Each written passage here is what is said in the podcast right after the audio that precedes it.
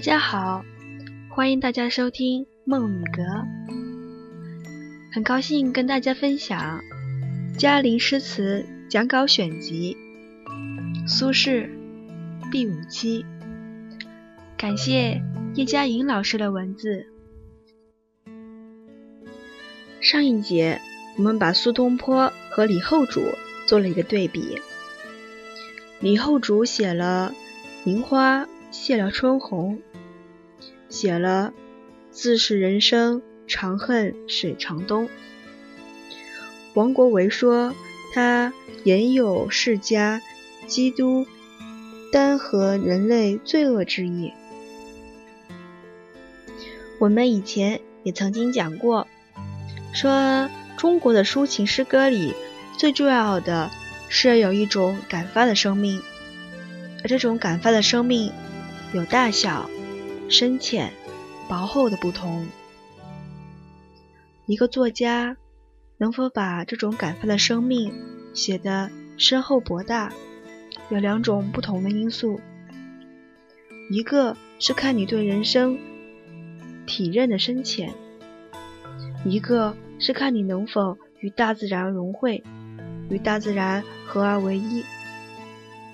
在晚唐五代的作者里面，李后主的词在境界上有所开拓的，因为他从自己国破家亡的悲苦之中写出了众生无常的悲感。这就是王国维说他有世家、基督、单和人类罪恶之意的原因。李后主以他个人情深。锐感的内心负担的所有众生无常的悲苦，是把所有的苦难加在他自己一个人的心上，所以他入而不出，往而不返，显得非常沉重。苏东坡则不然了，他能够通古今而观之。我以前讲诗的时候说过，中国的诗人里面。还有一个人有这种史观和旷观的人，就是唐朝的刘禹锡。刘禹锡喜欢写咏史怀古的诗篇，他能够对盛唐得失成败有一种超然的通达的看法。凡是有这种看法的人，都能把个人的得失、成败和荣辱放开，能够让历史上的人物跟他分担他的这种。感慨和悲苦，因为在历史上经历过盛哀、成败、荣辱这种种变化的，并不是只有我一个人。谁没有经历过这些事情呢？其实，历史上有很多有持守、有信仰的人，都有这种达观的看法，像陶渊明所写的。衰荣无定在，彼此更共之。少生瓜田中，宁似东陵时。就是对荣辱的一种达观的看法。大江东去，浪淘尽，千古风流人物也是如此。当初的那些得失、成败或荣辱，现在不是完全。被这江水冲洗过去了吗？那么，像这样的看法，会不会引起人们的误会，以为这样岂不就消极了，岂不就萎靡颓废了？不是的，所以我才特别提出一点，要大家分辨清楚，那就是这种通达的旷观与那种黑白不分、麻木不仁的情情绪。是不一样的。苏东坡说：“学佛老，就可以应万物之变。”就是说，无论在什么样的挫折、苦难之中，他都能有一个应对的方法和态度，有自己的一个持守，从而能够站住脚，不被挫折和苦难所打倒。而那种通达的看法。这是完成这种修养、建立这种持守所必不可少的一个因素。所以啊，天下有很多事情看起来相反，其实是相成的。我的老师顾随先生写过这样几句诗，他说：“无生法忍众生度。”又说：“知足更立前，知止已不止。”所谓“无生法忍众生度”，就是说，这种坚忍的佛法，本来就是让你把一切生的欲念都消除。可是你学习它的目的，却是要达到一个普度众生的愿望。知足更立前，知止已不止，是说能够知足，然后才能努力向前；有所不为，然后才能有所为。如果你在物欲方面知足，你就能够在精神上、在思想品格方面有所进取。你自己找一个立足之处，你才能够不随波逐流。不忘风匹迷，苏东坡就是这样一种有这种修养的一个人。不过他和陶渊明有一点点不同，陶渊明是把他的悲苦溶解了，但那种悲苦仍然在。而苏东坡呢，有的时候他把悲苦的重担一下子摆脱，跳了出去。所以，超旷虽然是苏东坡的好处，可是有时候他摆脱的太容易了，就不免有一点儿率意的地方。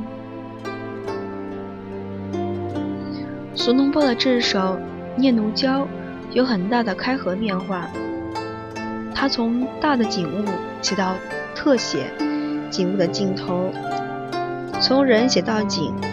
而不是，而不只是一次的变化，是从人到景，从景到人，从泛写到特写，又从特写到泛写，有一种祝福的腾质的和呼应。这就跟柳永的章法不同。我曾经说过，写长调就需要铺陈，铺陈当然是有一个铺陈的方法。可是每个人铺陈的方法都不一样，像柳永的“扁舟一叶，乘兴漓江渚，渡万壑千岩，越溪深处”，那是平铺直叙，一步一步向前的。苏东坡值得注意的一点，就是他在章法上的开合变化。大江东去这个形象，表现了一个。空间的广远，所谓的黄河之水天上来，长江之水也是如此。你看不到它有一个起源的地方，只看到它从天地的尽头滚滚而来，又向那东方的地平线上滔滔而去。这本来表现了空间上的一种。高远和博大，但当他接下来写“浪淘尽，千古风流人物”的时候，这滔滔滚滚的长江水，就不只是空间地理位置上的流水，同时也是时间上的流水了。当涛尽，这好像是说都已经冲洗完了，可是你看。他接着马上又提了起来：“故垒西边人道是，三国周郎赤壁。”就是说，纵然三国时代那些风流人物都不在了，但是当年他们建立丰功伟业的那些往事，却常常存留在我们后人的心头。何况他们还留下了这些能够使我们的情怀。激励奋发的古迹，这种写法是苏东坡的一个开合变化。还有一点很值得注意，就是苏东坡这个人有一种很强烈的自我意味，他常常借古人的杯酒来浇自己的快垒。像这首《念奴娇》里就有“多情一笑，我早生华发”，我出现了。还有他的一首《永遇乐》里面有“一时对，黄楼夜景，为鱼好叹”，鱼也是我。这看起来好像是一个矛盾。你既然把一切都看开了。把得失荣辱都超越了，你怎么还有这么强烈的自我意识？其实这二者正好是相反相成的。历史上那些能够超然于世俗的得失荣辱、成败利害之外的人物，他们必然对自己的生命的意义和价值有一种真切的认识。陶渊明如此。苏东坡也如此，所以这也是我们欣赏苏东坡此时应该认识的一点。我们接着看下面：故垒西边人道是，三国周郎赤壁。苏东坡在《东坡杂记》中说：“黄钟少息，山路陡入江中，石色如丹。”相传云曹空败所，所谓赤壁者，或曰非也。山路就是山脚，陡是忽然间。他说，在黄州西边一点的地方，山崖一下子就插到江水里面去，那边的山石都是红色的。人们传说这里就是周瑜。破曹操的地方，赤壁。但也有人说不是，因为据考证，周瑜破曹操是在嘉鱼县的赤壁。可是下面他接着说：“时曹空败归华容路，今赤壁少息对岸即华容镇，庶几是也。”你看，这又是苏东坡另外的一个口吻。庶几就是大概，也许。当时曹操失败时，是从华容道逃走的。那么现在这个赤壁西边一点的对岸就叫华容道，也许就是当年的那个地方吧。接着他又说了：“然越州复有华容县，竟不知孰是。”可见苏东坡自己。并没有肯定这个赤壁就是当年破曹的地方，所以才用了“人道是”这三个字。如果你根据这首词说苏东坡这个人搞错了，不符合历史考证的科学，那你就不了解苏东坡的科学。有一个很有名的故事，我还没有讲。苏东坡当年到汴京参加考试的时候。欧阳修出了一个题目，叫“行赏忠厚之治论”，意思是，无论你惩罚还是奖赏一个人，都要存心厚忠厚才可以。于是苏东坡就写道：“当尧之时，敖陶为士，将杀人。敖陶曰：‘杀之三。’”尧曰：“幼之三。”敖敖陶的陶念尧，即敖尧的尧念尧，不念陶。他是呃尧舜那个时代一个执法官员。苏东坡说，在尧的时候，有人犯法了。敖尧执法很严，一定要把这个人杀死。他坚持了好几次，说应该杀。而尧是一个仁慈的君主，他想把这个人赦免，所以也坚持了好几次，说应该用。苏东坡用这样的典故的意思是，不要随便杀人，只要有可以原谅的地方，就应该尽量的原谅。当你要杀一个人的时候，就应该想到这个人是不是可以赦。如果这个人实在是万无不可赦，那是到时候再杀。则你虽然失了刑，也不失为忠厚。苏东坡的议论是对的。由于这篇文章写得很好，欧阳修把他取中了第二名。可是，敖尧曰：“杀之三，饶曰：“有之三。”这事情不见于古书经典的记录，欧阳修也不知道出处。欧阳修想，这个年轻人文章写得这么好，读书一定很多，想必他知道我不知道。后来苏东坡去见欧阳修的时候，欧阳修就问他：“你的文章写得很好。”只是这两句话不知出于何处。苏东坡回答的很妙，他说：“想当然耳。”这又是苏东坡的一个特色，不拘执。这个不拘执之中，既有他的长处，也有他的缺点。因为这固然使他超旷洒脱，但有的时候就未免率意。就是说。随随便便一马虎就过去了。那么我们就要注意苏东坡在这里用的口气，他是说人道是。他在黄州还写了《赤壁赋》，他说：“此非孟德之困于周郎者乎？”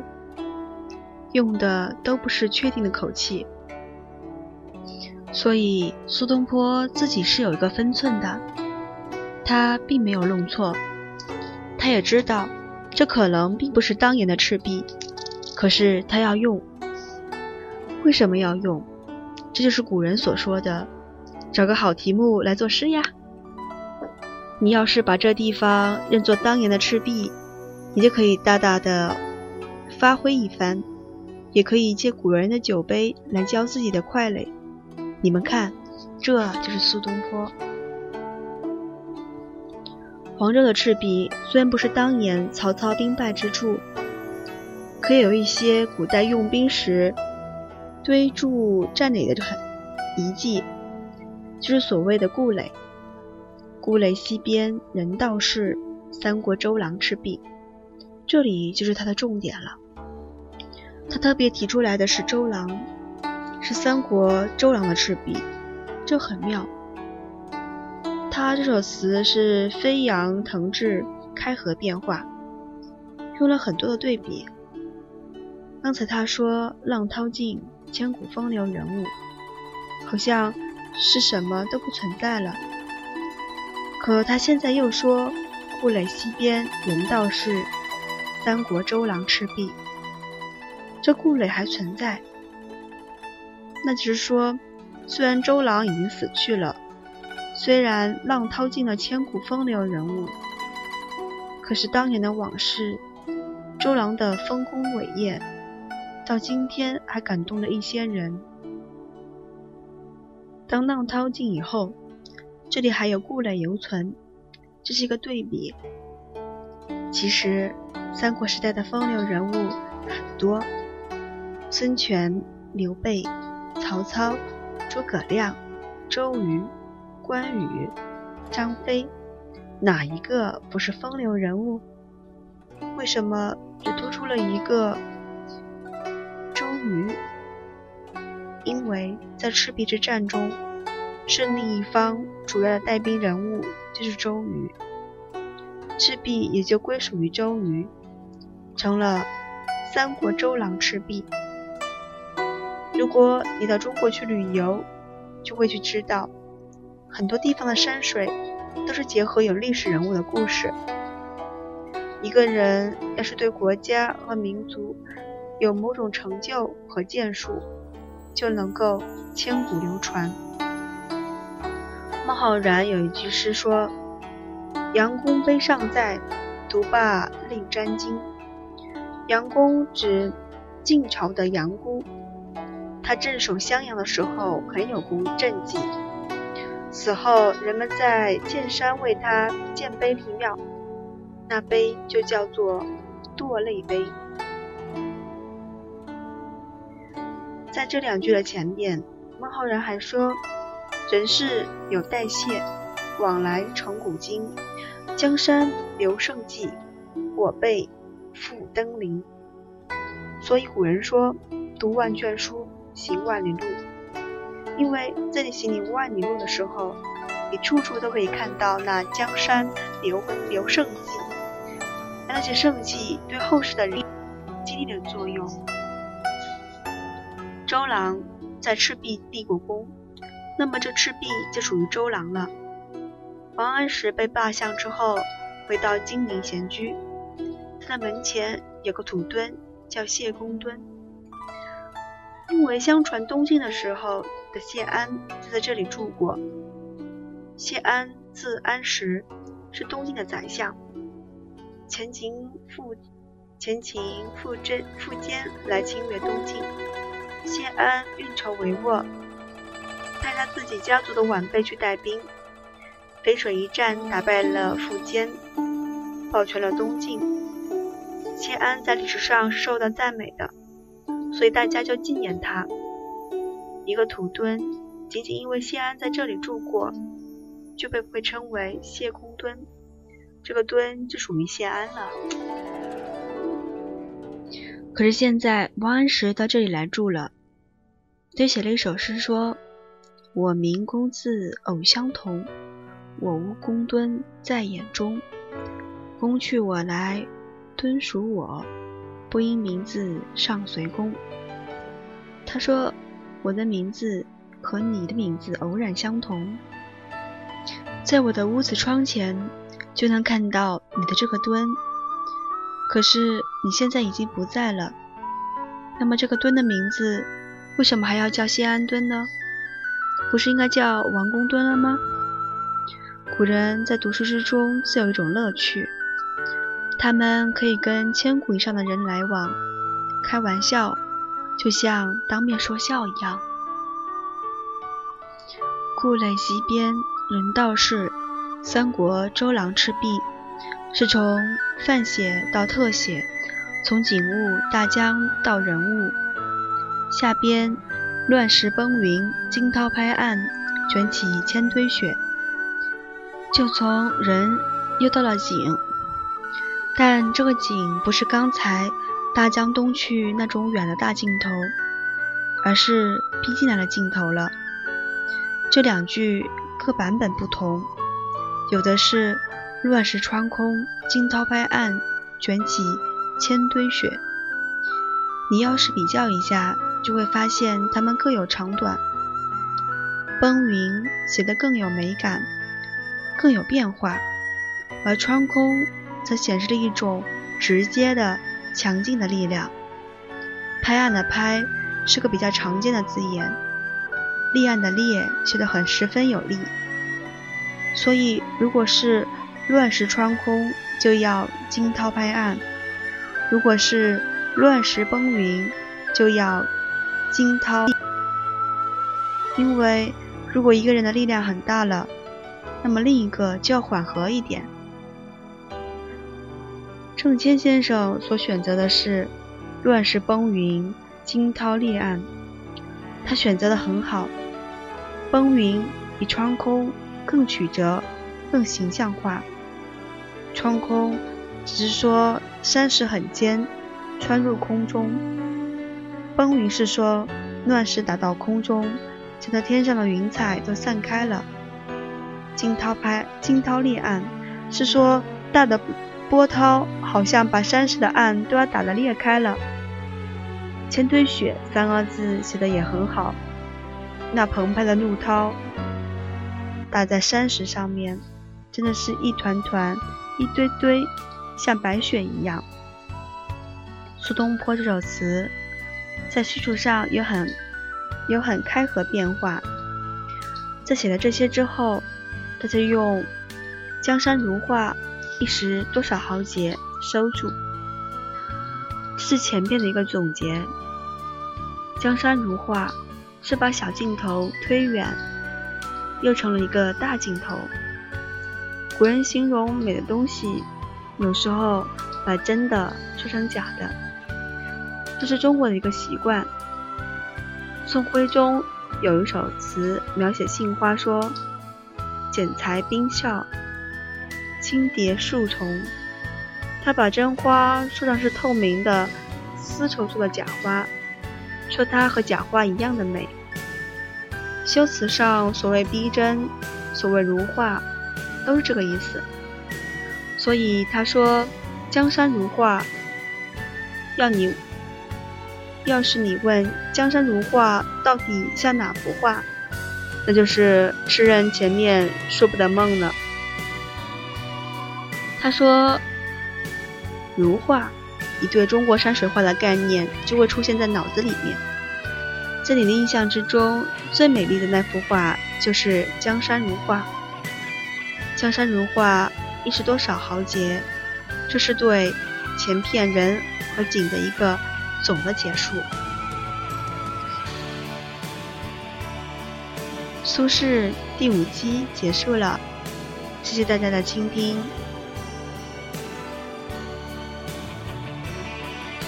嗯，就此，木须在这里说明一下，佳丽诗词讲稿选集的一到三期，嗯，由于不太会使用软件，导致背景音乐声音过大，掩盖过了人声，就此再去说一句抱歉，感谢大家一直以来的照顾。与聆听，我会更好的做好节目的，谢谢大家。